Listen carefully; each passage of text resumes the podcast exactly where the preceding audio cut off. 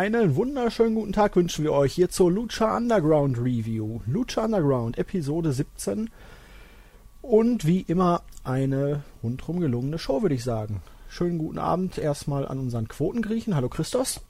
Ja. Wirkt irgendwie wenig enthusiastisch heute.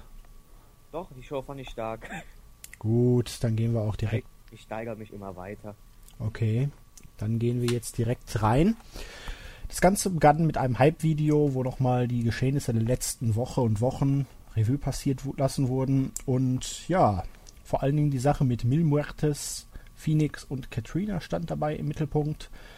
Ehe es dann in das Büro von Dario Cueto ging und da war Alberto El Patron zu Gast, der heute sein erstes Match bestreiten sollte. Cueto meinte, er hätte heute den genau richtigen Gegner für Alberto. Ricky Mandel. Äh, Patron war nicht begeistert davon und meinte, ich möchte nur einen, ich möchte Tejano. Cueto meinte dann, ja gut, kriegst du halt Famous B. Alberto immer noch ein wenig begeistert, meinte wieder, ich will Tejano. Cueto sagte, ja, zwei bis drei Wochen, muss man ein bisschen aufwärmen, muss dich erstmal hier reinfinden. Ach, ich habe noch einen anderen Gegner für dich parat. Son of Havoc. Aber auch der war für El Patron nicht würdig genug und er wollte nur Tejano und machte dann sehr, sehr deutlich bei Cueto, gib mir Tejano oder du bekommst ein Problem mit mir. Na, Cueto hat da den Schwanz eingezogen und hat gesagt, na gut, das hört sich dann eigentlich ja doch nach einem richtig guten Main Event für heute an. Und hat Alberto El Patron also sein Wunschmatch für den heutigen Abend gegeben. Und als Patron dann rausgestimmt ist, hat er noch einen roten Stier, also eine kleine Figur eines roten Stiers, begutachtet. Christus, erstmal so deine Meinung zum Segment allgemein? Ja, als Opening-Segment fand ich es richtig stark, weil Coelho mal wieder richtig, richtig, richtig gut rüberkam mit diesem arroganten Blick und der äh, El Patron die ganze Zeit wütend, ja, ich will Terrano, ich will Terrano. Also ich, mir hat's richtig, richtig gut gefallen. Und ja, die, Fe die Fehde wird damit gut fortgesetzt. Mit Matches kann man meistens am besten machen. Ja, vor allen Dingen auch diese Heal-Art am Anfang erst, ne, hier. Ich gebe dir jetzt erstmal einen kleinen Aufbaugegner, weil ein Main-Event gegen Terrano, das müssen wir erstmal ein paar Wochen im Voraus bewerben. Das muss ja groß aufgezogen werden. Ich möchte ja jetzt auch nicht sofort, dass du jetzt hier die größte Nummer wirst. Und dann am Ende zieht er dann doch den Schwanz ein. Na gut, du bist jetzt so energisch und so. Na, kriegst du dann halt doch dein Main Event. Glücklich bin ich darüber aber nicht. Ich habe mich dabei nur ein bisschen gefragt, wie kommen die denn jetzt gerade auf Ricky Mandel und Famous B? Die sind doch kaputt. Pentagon hat die doch zerstört, hat ihnen den Arm gebrochen. Die gibt's doch gar nicht im Moment. Das habe ich mich auch gefragt. Wunderheilung. Ähm, ja, klar. Kleiner, aber feiner Fehler. Aber ansonsten fand ich stark. Ja, war ein wirklich sehr, sehr gutes Segment und hat auch diese bedrohliche Atmosphäre da richtig gut rübergebracht. Patron kommt wirklich hier auch wie ein großer Star rüber, ne? Nicht so wie jetzt, wie bei WWE, wie der Waschlappen von nebenan, sondern hier hat man das Gefühl, der Kerl ist wirklich eine Hausnummer. Ja, und so bejubeln die Fans ihn auch. Das stimmt. Dann kam es zum ersten Match, das Rubber-Match zwischen Mil Muertes und Phoenix. Bisher stand es 1 zu 1. Phoenix war überhaupt der Einzige, der Mil Muertes in einem Singles-Match besiegen konnte, nach einem Einroller von vor ein paar Wochen. Und das Ganze ging ja auch darum, dass Katrina ja ursprünglich mit Mil Muertes verbandelt war und sich dann Phoenix angeschlossen hat. Und ja, war ein relativ interessantes Match. Es ging gut los. Phoenix hat noch bevor überhaupt beide im Ring waren, sofort eine Attacke gestartet, konnte dadurch erstmal ein bisschen dominieren. Dann kam aber Muertes zurück, hat die Kontrolle übernommen und Phoenix zwischendurch mal richtig schön zerstört. Ein sicker Chop, es gab einen heftigen DDT, es gab einen TKO. Und irgendwann kam dann Katrina während des Matches raus und ging dann so ganz langsam die Treppen runter, guckte sich das Match aus der Nähe an und es entwickelte sich ein offenes Match, aber am Ende konnte ähm, Mil Muertes dann doch wieder dominieren, packte den Flatliner aus und pinte Phoenix 1, 2, 3. Er forderte Katrina auf, nach dem Match in den Ring zu kommen und den Lick of Death bei Phoenix anzuwenden. Katrina wollte allerdings ihren im Moment geliebten Göttergarten nicht übers Gesicht schlecken. Mil Muertes packte sie dann, warf sie in den Ring und wollte sie dann auch attackieren. Allerdings kam Phoenix zurück, rettete seine Holde. Und ja, am Ende wurde Mil Muertes abgeschleckt, ne? Und Phoenix ja. bekam dann den, ich würde sagen, Kuss des Todes, oder? ähm, für mich war das insgesamt das Match und das Segment danach ein absolut perfekter, äh, eine perfekte Fortführung dieser Fehde. Zum einen wird Muertes wieder äh, als zerstörerisches Monster dargestellt. Du hast ja schon gesagt, während des Matches durfte er eine Zeit lang Phoenix, einen der Topstars der Company, einfach mal total zerstören. Und nach dem Match kam er auch wieder richtig bedrohlich rüber. Aber Phoenix wurde dabei nicht wie irgend so ein Lappen dargestellt. Und Katrina hat ihre Rolle auch richtig gut gespielt. Weil ich mich nur gefragt habe, ist, warum dieser Stein, der ja anscheinend eine lange Vorgeschichte hat mit Muertes, warum der auf einem so ganz plötzlich aufgetaucht ist. Ja, das wollte ich eh noch ansprechen. Dieser Stein der Macht oder wie auch immer. Es war jetzt jedenfalls nicht der Stein der Weisen. Aber der hat, den hatte sie ja in diesem Sack und wenn ich das richtig mitbekommen habe, ist der ein Überbleibsel von diesem Erdbeben, wo früher ja, Mil Muertes praktisch da seine ganze Familie und so verloren hat. An dem Familiengebäude von ihm früher. Genau, aber dass der so eine Macht über ihn hat, das ist jetzt sozusagen eine kleine Wendung und das letzte Wort in dieser Fehde scheint noch nicht gesprochen zu sein. Ja, auf keinen Fall. Vor allem spielt ist Katrina hier, kann man schon eigentlich sagen, die Hauptperson, während Muertes und Phoenix hier eher nur die Nebenrollen spielen, obwohl sie die zwei bedrohlichen Upper Kader bis Main Eventer sind. Das erinnert mich ein bisschen an die AJ-Fehde mit äh, Brian und Punk. Ja, könnte man so sehen ist auch wirklich sehr interessant, wo das hingeht, weil Muertes wurde ja jetzt mit dem Lick of Death praktisch dann abgestraft. Das ist ja die ultimative Demütigung für ihn eigentlich. Und ob Phoenix wirklich glücklich mit Katrina wird, da bin ich mal gespannt in den kommenden Wochen. Ich bin da noch ein bisschen skeptisch. Ja, also ich bin auch gespannt, aber für mich war da, da, dieses Segment, dieses Match insgesamt richtig stark.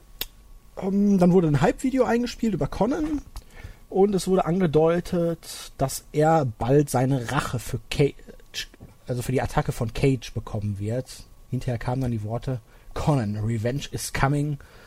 Und ich bin gespannt. Soll Puma dann derjenige sein, der die Rache für Conan ausführt? Wird Conan selber handgreiflich? Weil Conan gegen so einen Cage. Conan oh. darf nicht mehr in den Ring, der ist kaputt. Ja, ja, das sowieso. Deswegen höchstwahrscheinlich wird es wird es dann Puma sein oder vielleicht nochmal ein anderer. Aber die Art und Weise, wie das produziert wurde, war wieder fantastisch, ne? Ja, ja gut. Das ist Lucha Underground Standard. Wohl wahr. Es wurde wieder ins Büro von Dario Cueto geschaltet. Dort waren Son of Havoc, Ivelis und auch Angelico. Und Ivelis meinte, hey, ich habe vor zwei Wochen gegen Angelico gewonnen. Jetzt gib mir doch mal einen Title Shot. Dario Cueto war da nicht sonderlich erpicht, meinte so, ja, Wer ist denn schon Angelico? Nichts gegen dich. genau, nichts gegen dich steht daneben. Ähm, aber ja, lass uns mal ein Rematch für nächste Woche ansetzen. Wenn du ihn wieder gewinnst, dann schauen wir mal weiter und damit Son of Havoc dieses Mal nicht wieder für dich eingreifen kann oder so, packen wir ihn in den Ring als Special Referee. Diese Logik muss man nicht unbedingt verstehen, aber es dürfte wahrscheinlich, also wenn ich jetzt mal vorgreife, ich kenne die Tapings ja nicht, aber ich nehme an, Angelico wird dieses Match gewinnen, weil Son of Havoc irgendwas Doofes macht, wodurch Ivelisse verliert und es gibt da weiterhin den Streit, aber. Ja, das erwarte ich auch. Ähm, diese ganze Kombination, also Ivelisse und Son of Havoc, die sind großartig. Angelico, der Chris Sabin-Verschnitt, kommt rüber wie eine richtig coole Sau in diesem Segment. Und Dario Cueto sowieso, darüber braucht man nicht reden. Also hat mir sehr gut gefallen und für die Undercard ist das wirklich perfekt. Ja, Coeto fand ich, ich muss mich, als ich die, das Segment gesehen habe, so Schrott, so totlachen, als äh, die, bei, die drei rausgehen wollten, die Release von der Fabric am Bart gepackt hat und, und die rausgegangen sind und Coeto aber noch, ey, ihr drei, macht die Tür zu. Mm, das, war auch wirklich gut. Das war so klasse. Und naja, er ist halt der Boss, ne? Ja, absolut Weltklasse, dieser Typ. Und als Son of Havoc-Fan freue ich mich auch, dass er TV-Zeit bekommt und ja, die, Fe in der, Fe- er ist auch noch in der Fehde, mir gefällt's gut. Ja, ja, aber ich sehe es halt genauso wie du für die nächste Woche. Höchstwahrscheinlich wird er Ivelis das Match kosten, Angelico gewinnt und am Ende könnte es Ivelis und Angeli Angelico gegen Son of Havoc heißen. möglicherweise. Angelico hat ja schon ein Auge auf Ivelis geworfen.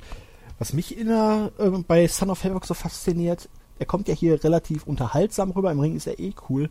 Wenn ich mir aber angucke, was er so bisher als Matt Cross gemacht hat, da ist er ja auch bei AIW zum Beispiel aktiv, der war ja auch bei Tough Enough. Und auf Orne auch, ne? Ach, das weiß ich jetzt gar nicht, ob er da schon mal war. Ist länger her, aber. Äh, totale Charisma-Leiche, aber unter dieser Maske sieht das irgendwie so lustig aus. Ich weiß nicht, hat was. Ja, das Gimmick passt auch perfekt zu ihm. Also ich, und er ist halt einer dieser Geeks, die aber nicht schlecht drüber kommen. Ja, das Mittlerweile zumindest. Nach dem Mundo-Match endgültig, finde ich. Ja, das ist wohl wahr. Ähm, wo waren wir? Genau, da. Es ging weiter mit einem Segment. Puma beim Training und plötzlich kam El Patron rein und meinte so, ja, sei vorsichtig bei Cage, da musst du wirklich deine Ach äh, musst du wirklich Acht geben und auch bei Conan, da solltest du so ein bisschen vorsichtig sein, ne? Ich habe damals ja noch als Dos Caras gegen Conan gewrestelt. Ich weiß gar nicht, ob das stimmt.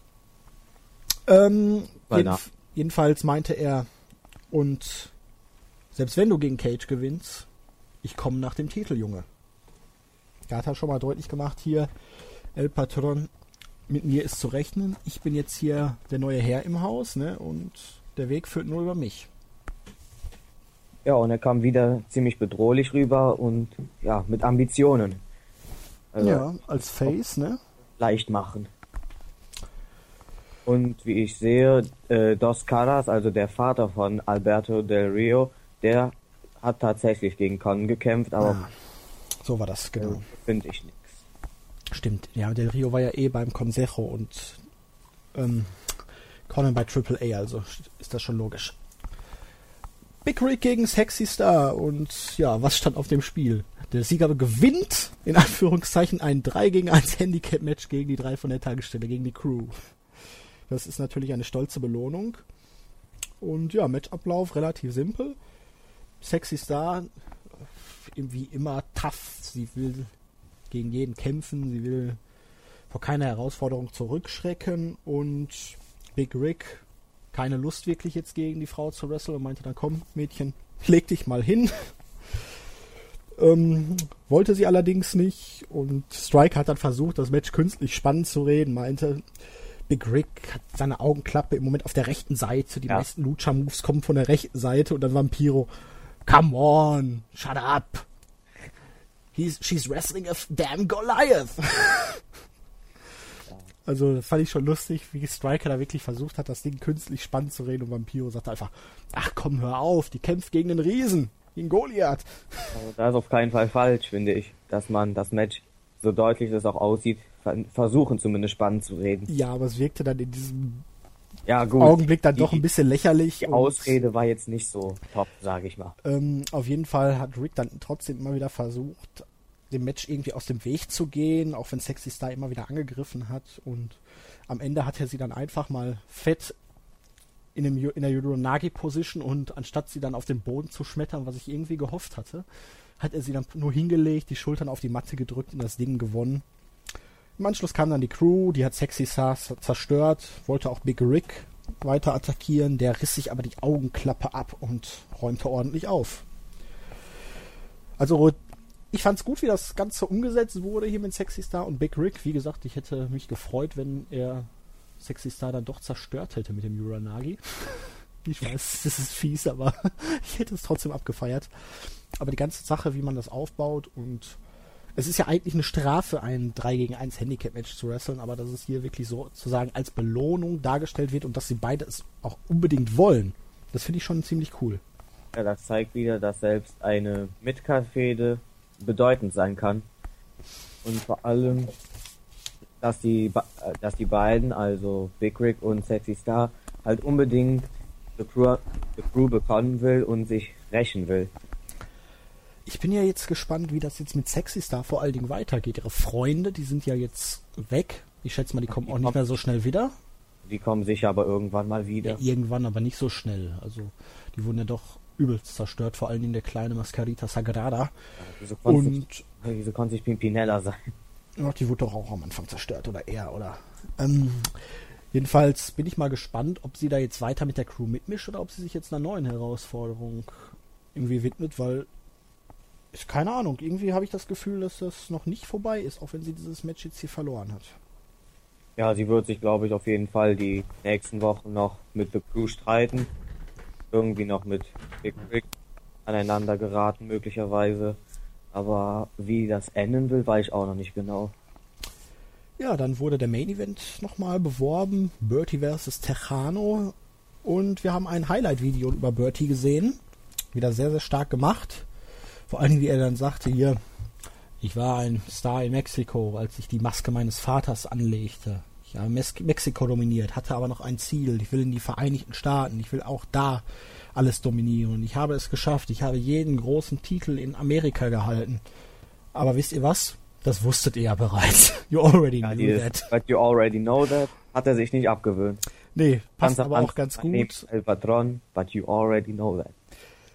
Äh, Kleine Shoots gegen die WWE. Genau. Hat dann auch nochmal während dieses Segments gesagt, hier von wegen, dass er beleidigt wurde, dass er ähm, hier wenig respektvoll behandelt wurde und das alles jetzt hinter sich gelassen hat und jetzt genau hier ist, um auch noch zu beweisen, dass er diesen Titel auch noch gewinnt, um dann wirklich der größte Star nicht nur in Mexiko, sondern auch in Amerika zu werden. Und auch hier wieder.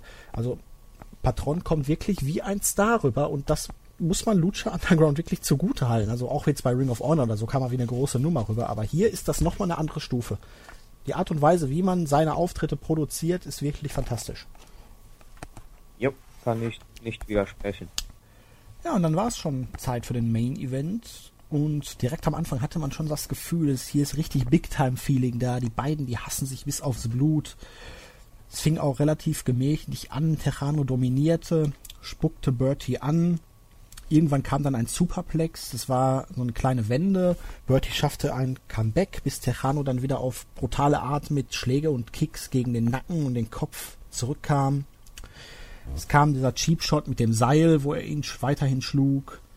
Und irgendwann kam dann Patron nochmal zurück. Es entwickelte sich ein offener Fight. Und tja, am Ende hat Patron dann das da die Bullenpeitsche gesehen und dachte sich so, scheiß auf den Sieg, meine Rache ist mir wichtiger, ich verprügel den und ja, dann gab es halt ordentlich Schläge mit der Bullenpeitsche für Tejano, der das Match dann via DQ gewonnen hat. Und ähm, ja, ich habe mir gedacht, komm, hol das Lasso raus, ne? Wird wahrscheinlich irgendwie auf so ein Bullwhip-Match oder so am Ende hinauslaufen zwischen den beiden, würde ich jetzt vermuten. Ich muss allerdings ja auch ein bisschen Kritik an äh, El Patron üben, weil er ist aus dem WWE-Rhythmus immer noch nicht raus. Ich habe das jetzt bei der äh, Anniversary von Ring of Honor schon gesagt, beziehungsweise gesehen. Den Podcast haben wir ja noch nicht aufgenommen. Aber seine Matches sind solide, aber er macht nicht mehr als bei WWE und die Move-Up-Folge ist auch nicht wirklich viel anders. Ja, das wollte da ich auch anmerken. Das Match war zwölf Minuten lang und im Gegensatz zu den anderen Matches äh, hat sich nicht viel länger an, ange, angefühlt, wie es war, sondern man hat gemerkt, es waren echt zwölf Minuten, weil Patron und Tejano sich hier nicht unbedingt das typische Lucha Underground Match geliefert haben, sondern eher so einen WWE-Kampf hatten. Ja, ich habe mir in meine Notizen aufgeschrieben, WWE-like Main Event. Ja. War jetzt nicht schlecht, allerdings war es mir dann für Lucha Underground vielleicht auch ein bisschen zu langsam. Ich will jetzt bei solchen Leuten, das sind ja jetzt nicht diese typischen High Flyer, sind ja nicht die typischen Luchadore, gar nicht unbedingt erwarten, dass die sich jetzt alle zwei Sekunden da durch die Luft segeln oder so. Aber ja, ich weiß nicht, irgendwie war mir das dann doch ein bisschen zu fad. Keine Ahnung. Irgendwas hat gefehlt. Der Hass war zwar zu spüren, aber die Emotion war da, aber im Matchablauf, da fehlte mir einfach so ein bisschen so ein flüssigerer Ablauf, obwohl die beiden ja bei Triple H schon einige Male gegeneinander angetreten sind und da ja eigentlich auch eine kleine Vergangenheit schon haben. Ja, aber ich bin da, glaube ich, bin da ein bisschen optimistisch. Also ich glaube, dass die Matches zwischen den beiden noch besser werden und vor allem das finale Match wird dann sicherlich ein richtig starkes Ding. Ja, bei Tejano, da bin ich ein bisschen skeptisch. Ich weiß nicht, ähm, der hat mich jetzt bisher noch nicht so überzeugt, auch vom Auftreten her. Er kommt jetzt nicht wirklich so wie so eine große Nummer für mich rüber. Keine Ja. Ahnung.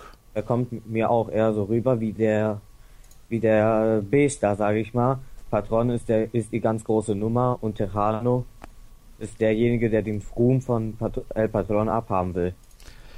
Ja, nee, er war ja auch schon, er ist ja damals beim Consejo gewesen, war da auf dem Weg dazu, der Top-Heel zu werden, ist ja dann nicht wirklich gut eingesetzt worden, ging dann nach AAA, hat da als jüngster den AAA World Title gewonnen, hat auch den längsten Run. Der ist ja auch erst 30 Jahre alt, aber bei Irgendwie- kommt er nicht so gut rüber, finde ich. irgendwas fehlt mir an dem Kerl, ich weiß es nicht. Charisma, irgendwas ist da nicht ganz so da, was, aber vielleicht entwickelt sich das auch noch, wenn man ihn öfter sieht.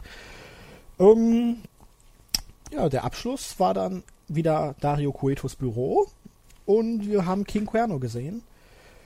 Und ähm, Cueto machte ihm ein Steel Cage Match für die kommende Woche gegen Johnny Mundo schmackhaft. Und Cuer äh, Cuerno war sichtlich amused und meinte, ja, nächste Woche hast du einen neuen Wandschmuck für dein Büro. er wird ihn, er wird Mundo den Kopf abschneiden und dann an die Wand vom Boss hängen. Schön. Gefällt mir. Ah, ich freue mich auch richtig auf Steel Cage Match. Leider wurde ich äh, draußen gespoilert von einem Freund. Ich weiß jetzt leider, wer gewinnt. Keine Angst, ich werde dir nichts sagen. So fies bin ich mal nicht.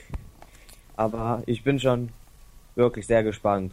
Die beiden haben sehr viel drauf. Die Matches haben mir bereits gefallen. Das letztwöchige Match vor allem.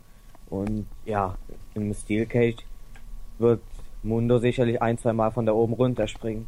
Ja. Und ich finde vor allen Dingen auch cool, wie man hier das Gimmick von äh, King Cuerno wieder umsetzt mit dem Jäger, dem König der Jagd, der dann Mundo den Kopf abschneiden und als Wandschmuck bei Cueto ins Büro hängen möchte. Finde ich gut. Ja, und deshalb mal wieder richtig gut die nächste Ausgabe. Ja, ähm, Christos, wir haben jetzt hier in dieser Ausgabe im Vergleich zu vielleicht letzter Woche und auch anderen Ausgaben vielleicht nicht unbedingt das beste Wrestling gesehen, aber wenn ich mir so die Storyline-Entwicklung angucke in dieser Woche, da hat man wirklich wieder ganze Arbeit geleistet. Daher würde ich nicht sagen, die Show war schlecht. Sie war nicht so gut wie letzte Woche, aber sie hatte doch wirklich wieder viel, viel Gutes und ich bin weiterhin heiß wie Frittenfett. Mir hat sie auch wieder richtig gut gefallen. Letzte Woche war, wie wir auch schon gesagt haben, eine der drei besten Shows in der Promotion-Geschichte. Das heißt, nicht jede Show wird so sein wie die letztwöchige, aber auch die war wieder echt ordentlich. Gut, die Matches waren nicht perfekt, aber dafür waren die Promo-Videos umso besser. Ja, und auch hier wirklich. Wie bitte? Ich glaube, ich würde der Ausgabe auch wieder sieben Punkte, siebeneinhalb Punkte geben. Ja, damit könnte man leben, weil hier gerade die Sache mit Angelico Ivelis und Son of Havoc wurde gut weitergeführt, Muertes, Phoenix und Katrina. Außerdem die Sache mit Big Rick, Sexy Star und der Crew und Patron Dingens. Das heißt, wir haben vier Fäden, wir haben für nächste Woche auch schon wieder einige Matches angekündigt. Und das finde ich dann auch immer gut, dass wirklich im Voraus schon die Big-Time-Matches meistens angekündigt werden für die nächste oder übernächste Woche, sodass sich die da schon drauf freuen können und man auch einen Grund hat, diese Show sofort wieder zu gucken, weil man denkt, boah, das kommt nächste Woche, da muss ich einschalten. Ja, und was auch stark ist, ist halt, dass äh, nicht jede Woche die gleichen Gesichter zu sehen sind. Beispielsweise ein Prince Puma, der eigentlich ja das Gesicht der Company sein sollte, tritt meistens immer alle zwei Wochen auf und jede Woche gibt's ein anderes Zug, äh, Zugpferd. Dieses diese Woche war es El Patron, letzte Woche war es Puma, davor war es Big Rig.